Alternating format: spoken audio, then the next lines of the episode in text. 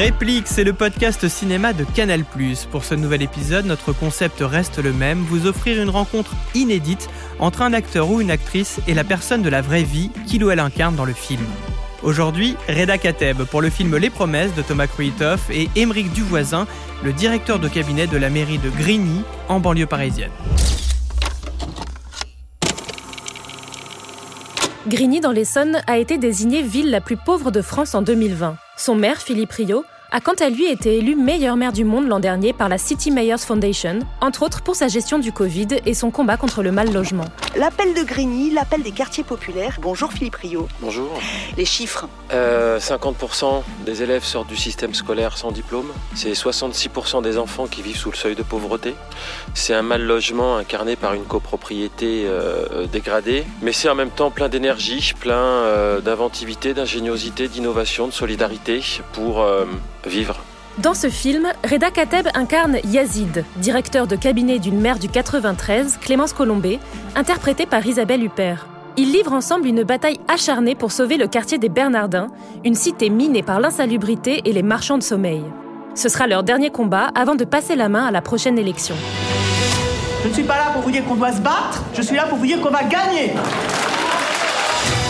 Tu vas laisser passer 63 millions sans rien faire T'arrêtes maintenant. J'essaie juste de te comprendre. De ce papier dépend l'avenir d'une cité, l'avenir de plus de 3000 personnes en détresse. Et on abandonne, on en reste là Moi, je suis pas d'accord. Donc je suis honnête, mais je mens. Une promesse non tenue, c'est pas un mensonge. Bonjour Eda Kateb. Bonjour. Bonjour Émeric Duvoisin. Bonjour. Alors Eda Kateb, vous incarnez Yazid, un directeur de cabinet d'une mairie euh, en Seine-Saint-Denis, pour le film Les Promesses de Thomas Kruitoff. Exactement. Émeric Duvoisin, vous êtes directeur de cabinet de la mairie de Grigny dans l'Essonne et vous êtes même pour les initiés le DIRCAB de Philippe Rio qui est le meilleur maire du monde. C'est bien ça. c'est quelque chose. Mais c'est quoi alors être directeur de cabinet? Ah, Être directeur de cabinet, comme c'est parfaitement incarné dans le film, c'est une relation particulière, c'est c'est un duo. C'est euh, une relation de travail et il y a aussi euh, allez, une petite part d'admiration pour celui pour lequel on, lequel on travaille et qui doit nous amener aussi à pas mal de dévouement. Et on est mu par euh, le goût de l'action publique et de l'action politique. Et d'ailleurs, je profite pour le dire tout de suite, j'ai beaucoup aimé ce film parce que il redonne un peu d'honneur et de dignité à la politique. Et je m'y suis pas mal retrouvé dans le dans le fait que ce soit voilà un moteur pour euh, pour les acteurs politiques aussi modestes qu'ils soient. Voilà, dire cap d'une ville comme Grigny, 30 000 habitants, euh, et fier de ses habitants d'ailleurs. Reda, vous connaissiez un petit peu ce métier de directeur de cabinet. Est-ce que vous aviez un petit peu des, des connaissances en politique avant d'accepter ce rôle? Euh, pas du tout, en tout cas pas sur le fonctionnement euh, du duo entre maire et, et directeur de cabinet. Euh, J'avais l'image de la, de la municipalité euh, plus dans son ensemble, qui a, qui a d'ailleurs toujours tenu euh, une part importante pour moi euh, dans la ville dans laquelle j'ai grandi notamment, euh, qui me permettait d'avoir accès à beaucoup de choses, qu'elles soient culturelles ou de vacances ou de. C'était peut-être le premier impact des politiques sur ma vie d'enfant à l'époque. Ivry, Ivry sur Seine. Ivry sur Seine, ouais. Je connais toute la vie de Reda Kateb. Ouais, je vois ça, j'entends ça. Et non, le, le rôle du directeur de cabinet, moi je. Euh, je l'imaginais un petit peu euh, plus comme un conseiller, un peu comme euh, dans l'affiche de notre film, celui qui, murmure à l'oreille du maire. Et en fait, je me suis aperçu, d'abord à la lecture de notre scénario, mais aussi en rencontrant des directeurs de cabinet, que le, champ des, des, missions était beaucoup plus large, que ça pouvait aller de effectivement ce travail de conseil à euh, euh, gérer soi-même des dossiers, recevoir les habitants, euh, et que en tout cas c'était un travail politique qui n'est pas celui d'un politicien, puisque c'est quelqu'un qui n'est pas élu et qui est peut-être à certains moments protégé par le fait de ne pas être sur le devant de la scène, mais qui doit aussi travailler énormément et peut-être parfois de façon ingrate aussi, puisque quand les choses marchent, c'est pas lui qui en retire les lauriers. Bah, euh, t'as vraiment, pardon si tu peux, me, je peux te tutoyer. Ouais, ouais, bien sûr. On est collègues maintenant, donc. Ouais. t'as vraiment bien perçu le, les choses. Je crois que le film était très documenté. Puis t'as vu un de mes collègues à, Clichy-sous-Bois. Et en effet, euh, c'est ça, parce que ceux qui sont élus, c'est les maires. Et nous, euh, on n'a pas de légitimité pour euh, pour porter la parole publique. On est nommé par un maire. Et après, il est question de, de créer une confiance entre le maire et son directeur de cabinet, parce qu'en effet, c'est son homme à tout faire, quoi. Ouais. Son homme à tout faire, il doit doit être un peu euh, surtout euh, sur tous les champs. euh, il règle pas mal les, les problèmes, les emmerdes, hein, excusez-moi d'être Ouais. vulgaire. Et euh, il y a ça. Après, on a aussi des équipes. Hein, voilà. Ouais. je, suis- je suis pas tout seul. euh, on gère. Il y a aussi une gestion d'équipe qu'on voit dans le film d'ailleurs. Hein. Ouais. Il valide. euh, Bien sûr. il dit il faut répondre à ça. euh, et donc j'ai trouvé vraiment que c'était euh, ouais très juste, euh, très documenté. Euh, Peut-être à la simple limite qu'en effet ce- le directeur de cabinet euh, incarne totalement le service public et bon c'est du cinéma évidemment c'est on est on est bien plusieurs et déjà euh, c'est un métier assez euh, stressant. J'ai j'ai beaucoup aimé le rythme aussi qui est bien décrit sur le fait que c'est c'est une histoire de temps quand même. Ouais. surtout on court derrière le temps.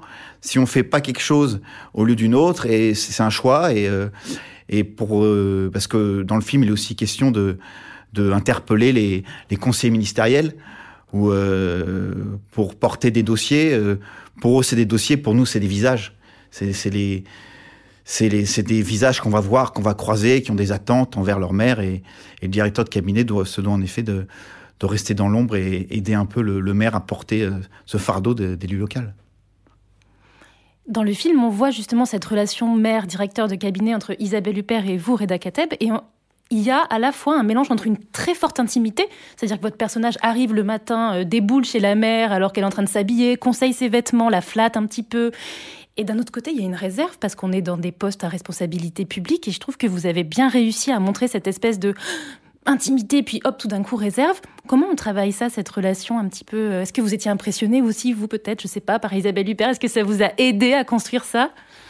J'étais très très heureux de, de, jouer avec elle, et avec toute l'admiration que je lui porte, mais pas, pas impressionné. euh, Vraiment, elle, m'a mis à l'aise aussi. hein. On était vraiment euh, sur le chantier ensemble. euh, donc on, voilà, il n'y a pas de, de, confusion entre nous et les rôles qu'on a à jouer.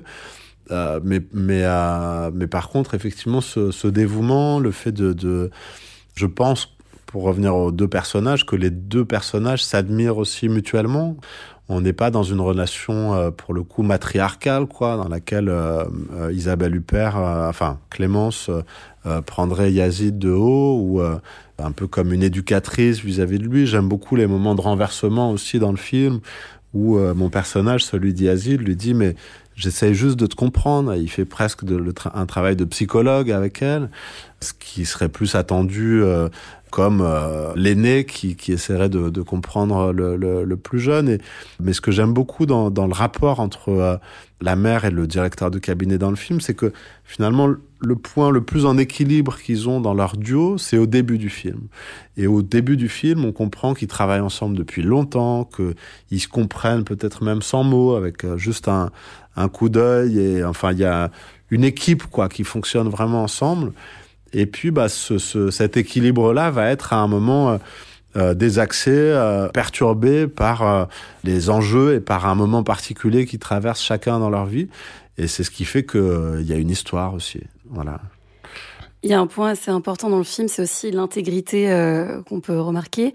Émeric, je crois que vous aviez aussi euh, cette envie de... Enfin, vous avez aimé le film parce qu'il est très proche du réel. Donc il y a eu des conseils. On sait qu'il y a des films comme ça où il y a beaucoup d'enquêtes, il y a des réalisateurs et réalisatrices qui vont vraiment inspecter la réalité pour faire une fiction, comme vous le disiez, Reda, un spectacle, mais proche de la réalité. Qu'est-ce que vous en pensez de ça? Est-ce qu'il y a cette intégrité? Ces, ces personnages sont travaillés un peu comme le réel? Bah, en fait, pour moi, ce film, c'est un peu un Baron Noir à l'envers. C'est le, même scénariste que Baron Noir, mais dans ce film, les, acteurs, ils sont pas les acteurs publics, en fait, c'est ça que je veux dire. Euh, ils sont pas mus par euh, principalement leur ambition personnelle. Il y a aussi euh, le formidable moteur qui est euh, le fait de changer la vie des gens, quoi. Ça, vous porte, ça, vous fait que vous pouvez oublier la fatigue, parce que vous savez que ce que vous allez faire, ça va avoir un impact sur la vie des gens. Et c'est aussi une satisfaction euh, personnelle, ça, très puissante. Excusez-moi, on, on va, on va faire un vote à main levée comme ça? Bonjour monsieur. Bonjour. Enfin, je veux dire, c'est euh, enfin, c'est n'importe quoi déjà. Enfin, déjà, est-ce que c'est légal? Non mais je vous l'ai dit, ce vote n'a aucune valeur juridique. C'est un titre purement indicatif, monsieur. Ce que vous faites, c'est de l'intimidation. Alors, on est chez vous, on est dans, on est dans votre mairie. D'accord? En plus de ça, c'est vous qui comptez les votes. C'est pour écouter des salades d'avocats qu'on pourra même pas vérifier. C'est ça la démocratie, franchement. Répondez-moi. Est-ce que c'est ça la- Non, mais est-ce que c'est ça Monsieur Esposito, ce que vous êtes en train de faire, c'est vu comme la politique. Hein. Vous venez ici pour passez-moi l'expression foutre le bordel, empêcher les gens de s'exprimer. Et je vous rappelle que vous n'avez rien à faire ici. Je suis représentant de certains propriétaires de la cité des Bernardins. Non, monsieur, non. Vous êtes un marchand de sommeil, monsieur Esposito, et de toute manière, vos charges, vous les avez jamais payées. Votre intérêt, en fait, c'est exactement l'inverse de ceux qui sont présents ici, car vous, en quelque sorte, plus la cité se dégrade, et moins cher vous rachetez les appartements. Et ça, est-ce que c'est propre aussi au rôle de maire et donc de directeur de cabinet, puisque vous êtes, il me semble, un des derniers strates euh, proches de la population, contrairement à ensuite, quand on commence à monter, on... c'est pas pour rien qu'on dit qu'on monte euh, dans les sphères, c'est qu'on voit plus personne. C'est une chance d'être maire parce que on voit euh, directement les effets des actions qu'on mène. C'est-à-dire que ça va avoir un changement direct. Et donc, c'est peut-être euh, la chance du maire et aussi son malheur parce qu'il est à portée de baffe euh, de ses électeurs. J'aime beaucoup les, les, scènes euh, où on voit les, les, rencontres publiques avec les habitants qui sont même d'une tension un peu en dessous de la réalité, où les habitants ont tellement d'attentes envers, envers leur maire qu'il y a une certaine forme de, j'allais dire de violence, mais ils vont m'en vouloir, mais en tout cas d'attentes très fortes, et, mais aussi de, de, de méfiance et et voilà, mais c'est donc c'est aussi une chance parce que parce que ça leur permet de d'agir et d'être toujours au contact du réel et de jamais perdre ce contact avec le réel. Vous avez déjà vécu ça? C'est-à-dire des scènes où des vous pouvez nous raconter un petit peu? Bah oui, euh, j'ai vécu des scènes où où le maire est, malmené euh, pour des décisions qu'il n'a pas prises, pour des décisions euh, de l'État. Mmh parce qu'il n'y a pas de bureau de poste. Euh, qu'est-ce que peut faire un maire qui n'a pas de bureau de poste à part interpeller parce qu'il n'y a pas de bureau de poste pour, euh, Par exemple, euh, à Grigny, alors je fais un peu de politique, mais on n'a pas de commissariat. D'accord. C'est hallucinant. Commissariat on a une ville avec quelques difficultés, mais alors je, m'en veux déjà de l'avoir dit parce que c'est aussi ça la force de ce film, c'est qu'on ne redit pas la banlieue à toujours les mêmes choses, l'insécurité, etc. Parce qu'il y a aussi des gens et, qui sont très honnêtes et c'est 99,99% de, la, de la population. Le titre du film, ce sont les promesses. Il y a aussi toujours des promesses de la part des politiques. Il y a un gros ras-le-bol, euh, autant des gens qui vivent dans ces cités que euh, tout le monde, en fait. On comprend ce ras-le-bol et ce titre, les promesses. Vous, comprenez qu'il y a une défiance aussi. Quelque part, le film montre que quand on, a un directeur de cabinet, un maire ou une mère qui va, ça, a des impacts sur les gens, sur leur quotidien. Je crois que Thomas Kruithof dit que les promesses, c'est aussi les promesses qu'on se fait à soi-même. J'ai lu ça dans une de ses, de ces interviews et euh, donc ça, ça, existe, c'est ce que je disais tout à l'heure, c'est aussi la force d'un engagement euh, aussi modeste euh, qu'il soit. Après, des ambitions, ça existe, mais c'est pas le moteur le, plus puissant. Puis les promesses, c'est aussi les, les, paroles. Voilà, un homme politique, c'est aussi quelqu'un qui, qui tient des paroles et qui, pour emmener sa population, pour la faire croire en, en ce qu'elle peut obtenir, a besoin d'elle et donc doit tenir des, des paroles fortes. Et voilà, c'est aussi ça les promesses. Reda Kateb, d'ailleurs, il y a quelque chose qui m'a beaucoup interpellé dans votre personnage de Yazid, c'est qu'il y a des moments où on dirait que comme ça, il y a des ambitions et des promesses qui semblent prendre le dessus. Je pense à la scène où euh, votre personnage reçoit un jeune dans son bureau et tout d'un coup prend l'ascendant et a une espèce de, de, de, comme une, un retour d'ascenseur social ou peut-être qu'il voit le miroir de ce qu'il a pu être à une époque puisqu'il vient de la cité dont le film euh, parle, la cité des Bernardins. Est-ce qu'il se perd pas un peu Yazid entre le pouvoir et son engagement? C'est un personnage qui porte en lui quelque chose d'assez héroïque sur toute la montée en puissance à travers le, parcours du film, euh, mais qui porte aussi en lui-même une, ambition personnelle euh, très forte sur laquelle, à certains moments, euh, je, me suis demandé s'il n'était pas un peu en train de construire son euh, sa backstory politique, quoi. De, euh, surtout quand il raconte à un moment une grande histoire sur Barack Obama, qui lui-même a fait ses premières armes dans des dans des quartiers difficiles à Chicago, dans le milieu associatif. Donc on, on sent qu'il s'identifie beaucoup et qu'il se verrait peut-être comme un un futur euh, Obama français en tant que que peut-être futur politicien issu de, de l'immigration aussi ici en France. Et cette scène avec ce jeune homme où effectivement il humilie un, un jeune de quartier de manière assez gratuite, bah c'est, je trouve que c'est intéressant euh, en termes dramaturgiques parce qu'un héros, euh, si on lui met pas une petite salissure à un endroit, euh, ça va devenir une, une, image d'épinal, ce sera moins vivant. Et, euh, et là, c'est clairement une salissure sur le, sur le, le personnage de, de Yazid. Et, et je crois que que des, des, des, personnes héroïques peuvent avoir des moments de lâcheté, que des personnes euh, vertueuses peuvent avoir leur propre euh, euh, médiocrité à certains moments, leur propre petitesse. euh, et je pense, en tout cas moi en tant que- qu'acteur participant à ce film, je pense que ça le rend encore plus vivant. J'aimerais juste comprendre comment t'en arrives à planter quelque chose pour lequel tu te bats depuis 20 ans? Justement, Yazid. Des plans, ça fait 20 ans que j'en vois passer. Je sais bien que l'État trouvera toujours une bonne raison pour ne rien faire.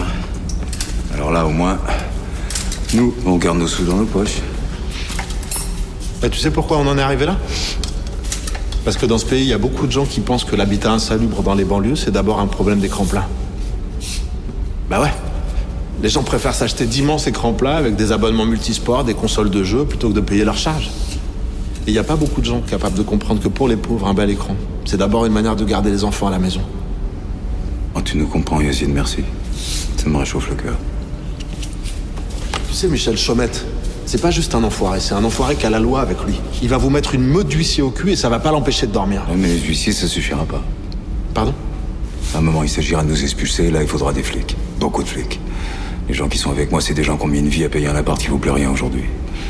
Il y en a même qui pensent que du coup, leur vie non plus, elle vaut plus rien. Non, je te promets que c'est pas la tronche d'un huissier qui les empêchera de continuer à se battre. Émeric, on vous a vu euh, hausser les sourcils. Vous pouvez nous. On n'a pas la vidéo sur le podcast, évidemment, on n'a que les voix. Vous pouvez nous expliquer pourquoi vous avez eu cette petite réaction? Non, parce qu'on est là un peu pour dire euh, comment la, la réalité peut inspirer le cinéma. Et en fait, j'ai vu le film la semaine dernière et le, le film peut peut-être inspirer la réalité parce que cette C'est scène où, à, à bout d'arguments, il lui dit Mais moi, euh, j'en ai rien à faire. En gros, euh, je crois que je vais aller au restaurant euh, plus tard. Je pourrais être dans un restaurant à Paris. Euh, donc, on fait ça pour ton intérêt. Bah, parfois, je l'ai en tête. Voilà. euh, euh, ce qui est important de savoir, c'est que euh, un- les habitants d'une ville élisent un maire, élisent pas un dircab. Moi, clairement, comme le personnage dans le film, je n'habite pas euh, le quartier de Grigny 2, qui est très ressemblant à celui du film, alors que mon maire habite dans le quartier. Et très souvent, euh, je me dis, à coup d'argument, mais je me dis, mais à la limite, ce n'est pas ma vie, c'est pas ma vie que je défends. Et donc, j'adore ce moment-là, et je me dis qu'un jour, je la sortirai peut-être. euh, puisqu'en effet, je crois que c'est, un, un argumentaire plus qu'autre chose, quoi. Oui, oui, oui. Oui, il y a un moment, il dit j'en ai, euh, j'en ai marre de, de, de, de manger des kebabs, j'ai envie de manger des courgettes bio à Paris. ouais. Ça, c'est drôle. C'est assez euh, fort, euh, Reda. Je sais pas ce que vous en pensez d'entendre euh, un directeur de cabinet, donc dans la vraie vie, où votre rôle a potentiellement eu un impact aussi sur sa vie, euh, peut-être sur des, des phrases. euh, ça, ça vous fait quoi? Je crois qu'en entrant d'acteur, on n'a pas forcément euh, les retours de des, des gens dans la vraie vie, des personnages qu'on incarne. Qu'est-ce que vous en pensez? Bah, je, je- non, je- évidemment, ça me, ça me flatte euh, beaucoup, mais ça, ça me fait plaisir aussi pour notre film, pour le, le travail que j'ai toujours euh, euh, senti de Thomas Kruithoff, mais là, ces derniers temps, en, se confrontant euh, à toi, à, à d'autres professionnels ou d'autres euh, politiques avec lesquels Thomas a pu euh, euh, converser pour préparer le, le, le, film, pour l'écri- l'écriture du scénario. Évidemment, euh, ça, ça valide notre geste d'une certaine manière. Oui, je pense que euh, dans ce moment particulier où en gros euh, beaucoup de gens en restent au euh, les politiques c'est tous des pourris euh, avec une vision extrêmement caricaturale avec dans la campagne une manière de d'attiser les colères les haines et des choses très générales et qui sont très loin finalement de l'idée de vivre ensemble de, de de pouvoir finalement héroïser aussi ou en tout cas rendre grâce à, des gens qui font un travail comme celui-là que j'ai pu observer, euh, c'est aussi le rôle d'un film, quoi. Donc ça me fait très plaisir. Voilà. Bah, merci pour merci pour ces mots, Reda. Ça me fait encore plus plaisir, je crois. Et en fait, pour vous confier quelque chose, euh, j'en ai un peu marre de cette euh, mauvaise image des politiques. C'est-à-dire que, bah, je sais pas si je suis un politique en fait, parce que je crois qu'une fois tu as dit c'est un pré-politique. Ouais, c'est pas mal. Je sais pas si je deviendrai un politique un jour. C'est vraiment ça, parce qu'on est on est proche de ça, mais j'en ai marre de, de parfois de, de devoir un peu me saigner au travail, voir le problème des gens, etc. Et faire franchement, honnêtement, tout ce qu'on peut pour euh, les résoudre. Et après, je vais dans un dîner et puis on me renvoie cette image pourrie de la politique. Alors, euh, ton maire, il magouille, machin, je, je me demande de quoi on parle. Et je trouve ça euh, parfois injuste. Voilà, donc ça, ça rend euh, justice à, à, tous ceux qui essayent localement d'arranger les choses. Oui, parce que justement, on voit parfois que la mécanique du pouvoir qu'on imagine, cette jungle dont on parle dans le film, c'est pas forcément toujours la faute des politiques. On voit que parfois c'est aussi la faute d'un espèce de système. Il y a une phrase qui est euh, sans règles, c'est la jungle. Mais à un moment, Yazid, il se retrouve en fait dans un espèce de de, de, de, système kafkaïen où l'administration, tout lui fait obstacle à cause de la règle. Et donc on voit bien que c'est ces règles finalement et c'est toutes ces strates encore, j'y reviens, qui transforment la vie politique en jungle. Et peut-être que c'est ce film-là qui le montre aussi que c'est pas forcément toujours une question d'humain, c'est aussi une question de comment c'est géré. Oui, après il y a différentes règles. Il y a des règles, euh, je dirais, euh, un peu comme les dix commandements, quoi, des choses vraiment fondatrices qui sont une forme de loyauté, une forme de, respect de la parole tenue, qui sont euh, euh, quelque chose qui va dans le sens du, bien commun.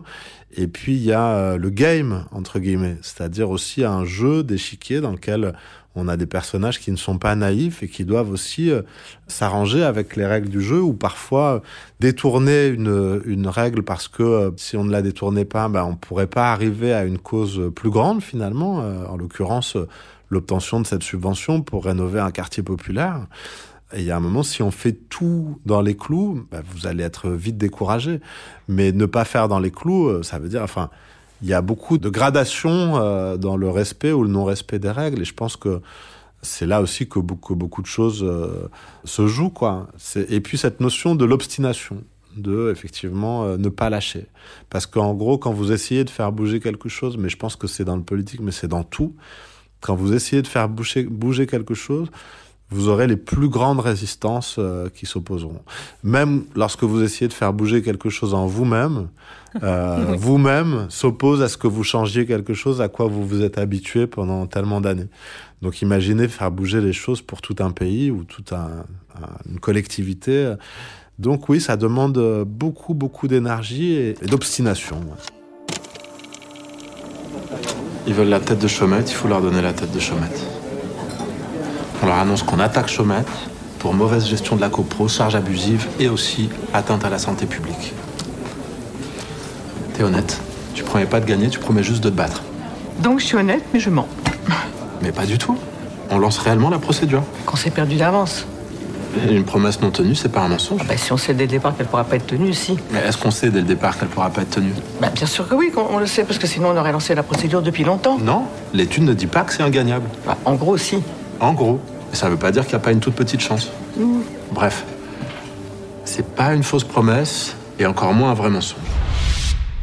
Bah là aussi, euh, on s'y retrouve pas mal parce que euh, souvent, donc euh, si je peux parler un peu de, de, de ma ville, si vous me permettez, euh, évidemment. Euh, ça fait, ce film fait vraiment écho à, à la copropriété de Grigny 2, qui a 17 000 habitants, une copropriété endettée, dégradée qui est, euh, qui est la deuxième plus grande copropriété d'Europe et la plus grande de, de, France. En effet, on est face à des obstacles euh, immenses. Hein. Cette copropriété, elle s'est dégradée euh, par le phénomène des, marchands de sommeil. Elle s'est dégradée par le fait que des, petits propriétaires aient accédé à la propriété alors qu'ils en avaient, ils n'avaient pas les reins assez solides, avec des taux d'endettement parfois qui dépassent 50%, avec des, banques qui leur mettent euh, la tête sous l'eau euh, avec un syndic pas toujours euh, très euh, très vertueux. Et donc bah récemment ça a amené le, le, premier ministre à venir dans notre ville il y a un an déjà un an qui colle qui sera la date anniversaire du film presque c'était le 29 janvier dernier où où notamment on a obtenu ce que il a jamais été obtenu ailleurs. Donc quand Reda Kateb parle de il faut bouger les murs, bouger les lignes, bah, c'est exactement ça. Mais le Premier ministre, vous lui montrez un petit peu ce qui se passe? Il est au courant, j'imagine. Mais est-ce qu'il va voir Est-ce qu'il voit les marchands de sommeil? Est-ce qu'il voit les gens? Est-ce qu'il voit euh, les, les quartiers populaires qui vont pas bien? Parce qu'en fait, on a l'impression qu'il y a un peu en haut, en bas. Est-ce qu'ils ouvrent les yeux? Est-ce que c'est votre rôle? Comment, il, comment ça s'est passé, par exemple, quand le Premier ministre est venu? Bon, je vais pas me faire plein d'ennemis, hein. mais bon, les visites ministérielles, c'est évidemment quelque chose de très, euh, de très cadré, où euh, ouais. vous avez le Premier ministre, en plus il y avait plusieurs ministres là, qui sont venus il y a un an, donc vous avez une horde de journalistes, évidemment, euh, des gardes du corps. Euh, D'accord. Donc euh, il ne va pas taper à la porte des marchands de sommeil, mais pour le coup, le Premier ministre, il, il, est venu, il a fait un tour du quartier, il est venu, euh, il est venu en, en, bas des tours, voilà. Ouais, il vient quand même. Il vient, il vient, il vient quand même. Et à la suite de ça, il annonce ce qui a jamais été fait ailleurs, c'est qu'il Et en fait, euh, il y avait des, des travaux d'urgence et de sécurité à faire que les copropriétaires complètement endettés étaient incapables de payer, qui fait que la copropriété allait euh, continuer de, de couler. Et donc, euh, voilà, le, les travaux d'urgence sont payés à 100% euh, par l'État, toute tasse comprise, voilà, 45, mi 45 millions d'euros. Euh, et ça, ça n'a jamais été fait ailleurs. Et c'est notamment parce que j'ai un maire qui est un peu obstiné, aime bien bouger les lignes. Et quand on lui dit non, il recommence. Voilà. Et qu'est-ce que vous avez ressenti tous les deux avec votre mère, comme vous dites, quand, quand vous avez compris que vous aviez réussi cette victoire pour le quartier de Grigny 2 Bah, c'est une joie euh, immense, quoi. C'est pour ça qu'on fait ce, ce genre de métier. Mais franchement, c'est d'abord, euh, c'était d'abord euh, son combat. C'est lui qui a une force de conviction énorme et tout ça. Donc, c'est assez énorme. Et après, euh, bon, le, le- le- le- moi, je vous dis, j'habite pas le quartier. hein. comme le personnage dans le film, j'habite pas le quartier. J'habite à Belleville. Voilà, je peux vous raconter, euh, ma vie. Mais lui, il habite cette copropriété. Il a vu ses voisins, etc. Et c'était, euh, c'était quelque chose d'énorme, euh, d'immense pour eux. Donc, c'était. Enfin, il y a beaucoup de, de galères, beaucoup de boulot, mais il y a aussi ces moments-là qui sont extraordinaires. Reda, vous vous intéressiez un petit peu à ces questions-là? Aujourd'hui, vous, à côté de votre métier d'acteur, est-ce que vous êtes un peu engagé? Est-ce que je vous vois quand même un peu captivé par les propos de Emmerich Ça vous intéresse? Bah oui, oui, non, mais je trouve ça, je trouve ça très, très intéressant je, ouais, je, suis intéressé, euh, mais pas comme acteur, quoi, comme euh, citoyen, à mieux comprendre le monde dans lequel je vis, à mieux le, à mieux le décrypter. euh, et ouais, cette, cette notion de, de, de on vit ensemble, moi, ça me, ça me tient à cœur. Ça me tient beaucoup à cœur. J'essaye de comprendre aussi les, les rouages, les choses. Euh, d'avant le film et encore aujourd'hui. Après, ce que permet euh, de jouer dans un film, c'est que ça vous donne une approche physique, sensible de ce que vous traversez. Ça, ce n'est pas juste, enfin, j'écoute la radio le matin, j'ouvre le journal et tout ça, mais euh, par exemple, dans le film, à un moment, quand il y a les réunions du Grand Paris et que des personnages s'envoient des, des, des flèches empoisonnées avec euh, le petit doigt levé euh, et euh, un petit sourire. là, oui, mais non, mais et, et je sortais des fois de ces prises-là presque comme on, on sort d'une apnée, quoi. Et, et en fait, je me disais, mais parce que j'ai pu jouer aussi des voyous, tout ça, et je me disais, la violence de, de, de ce que je ressens dans cette pièce, elle est plus grande encore qu'une embrouille de rue, quoi. Il y a un côté... euh, donc, euh, donc ouais, moi, ce, ce qui m'intéresse, c'est, enfin, en tant que personne, en tant que citoyen, je, je- je- voilà, je m'intéresse à ces sujets-là. Mais ce que me permet mon travail d'acteur, c'est de les traverser euh, dans ma peau, quoi. Le Ça temps d'un en film, fait. ça prend corps, absolument, exactement. Moi, ce que j'adore dans le film, c'est qu'il y a ce basculement qu'on vit entre le matin, vous pouvez être dans la cité, vous retrouver face euh, des logements complètement délabrés, et l'après-midi, vous vous retrouvez dans un ministère où, en effet, tous les mots sont euh, voilés et, et d'une violence, en fait, extrême, parce que l'idée, c'est de, euh, de tuer l'autre. Mais bien évidemment, moi, je suis qu'un spectateur, parce que je suis pas un homme politique. Mais euh, j'adore ça, ce basculement entre, parce que c'est vraiment la réalité. Il faut pas devenir schizophrène, quoi, Ouais. entre les moments très durs et tout d'un coup, tout est feutré, quoi. Mais quoi qu'il arrive, c'est donc très violent, c'est c'est presque systémique, que ce soit une violence euh, convenue ou une véritable violence. Finalement, ça, a l'air d'être difficile quand même, euh, ce que vous faites, non? Bah, il y a des enjeux durs. Et puis, on a. Enfin, quand vous vous battez contre des marchands de sommeil, il y a des enjeux financiers euh, énormes pour eux. Donc, ils vont tout. euh, ils vont tout faire pour passer entre les, les mailles du fil, du filet, quoi.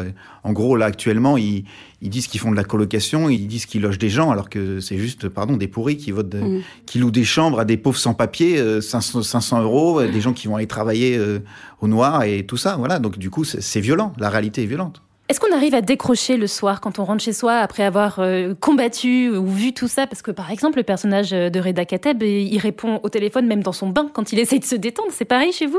Ça aussi, ça m'a fait marrer. Il y a deux jours, euh, j'étais au cinéma, le film allait commencer et j'ai vu mon, mon maire répondre, me- m'appeler. Donc, il faut tout de suite répondre parce que c'est comme ça. Il y a toujours une urgence ou, ou quelque chose. Et bah, comment on décroche En fait, quand on est DIRCAP, c'est possible parce que euh, on rentre chez soi. euh, moi, je vous dis, j'habite pas le quartier, donc euh, je vois mes amis euh, qui me parlent d'autres choses. Je, je parle pas trop de mon boulot.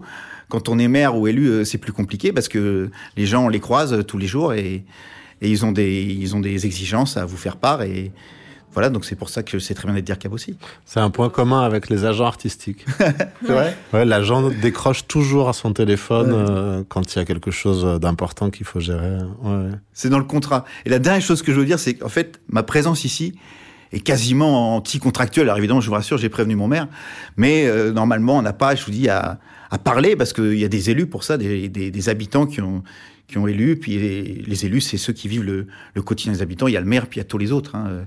Dans les mairies, il y a tous les adjoints euh, qu'on voit en partie aussi dans le film. Bah merci d'avoir accepté, parce que pour nous, c'est vraiment euh, vous incarner euh, notre concept de podcast. Et Reda Kateb, merci à vous aussi. Ah, merci, merci, de vous être merci prêté au jeu. Qu'est-ce qu'on peut, vous, hein. euh, Ouais. qu'est-ce qu'on peut vous souhaiter, Émeric Duvoisin, euh, pour les, les mois à venir? Bah, je sais pas, que, que Grigny euh, réussisse, que, que je dors mieux, et j'étais vraiment euh, enchanté de, de rencontrer Reda Kateb, qui, est, euh. qui est un immense acteur. Franchement, je, je le disais, même si je le. Sans rencontrer Reda, je le disais déjà, donc euh, voilà, je- Bah, j'en profite. Merci beaucoup. Merci à Bah, toi. c'est sincère. Et Reda, bientôt un rôle de président de la République, peut-être euh, Bah, Parti animaliste ou... Peut-être, si, si vous avez un scénario à m'envoyer, je le lirai avec grand plaisir. En tout cas. Je Ouais. change de métier, j'irai On avec note, on note. On va s'y mettre avec On Steph. peut avoir plusieurs vies, hein, ouais, c'est sûr. Merci en tout cas. Merci à vous. Merci à vous.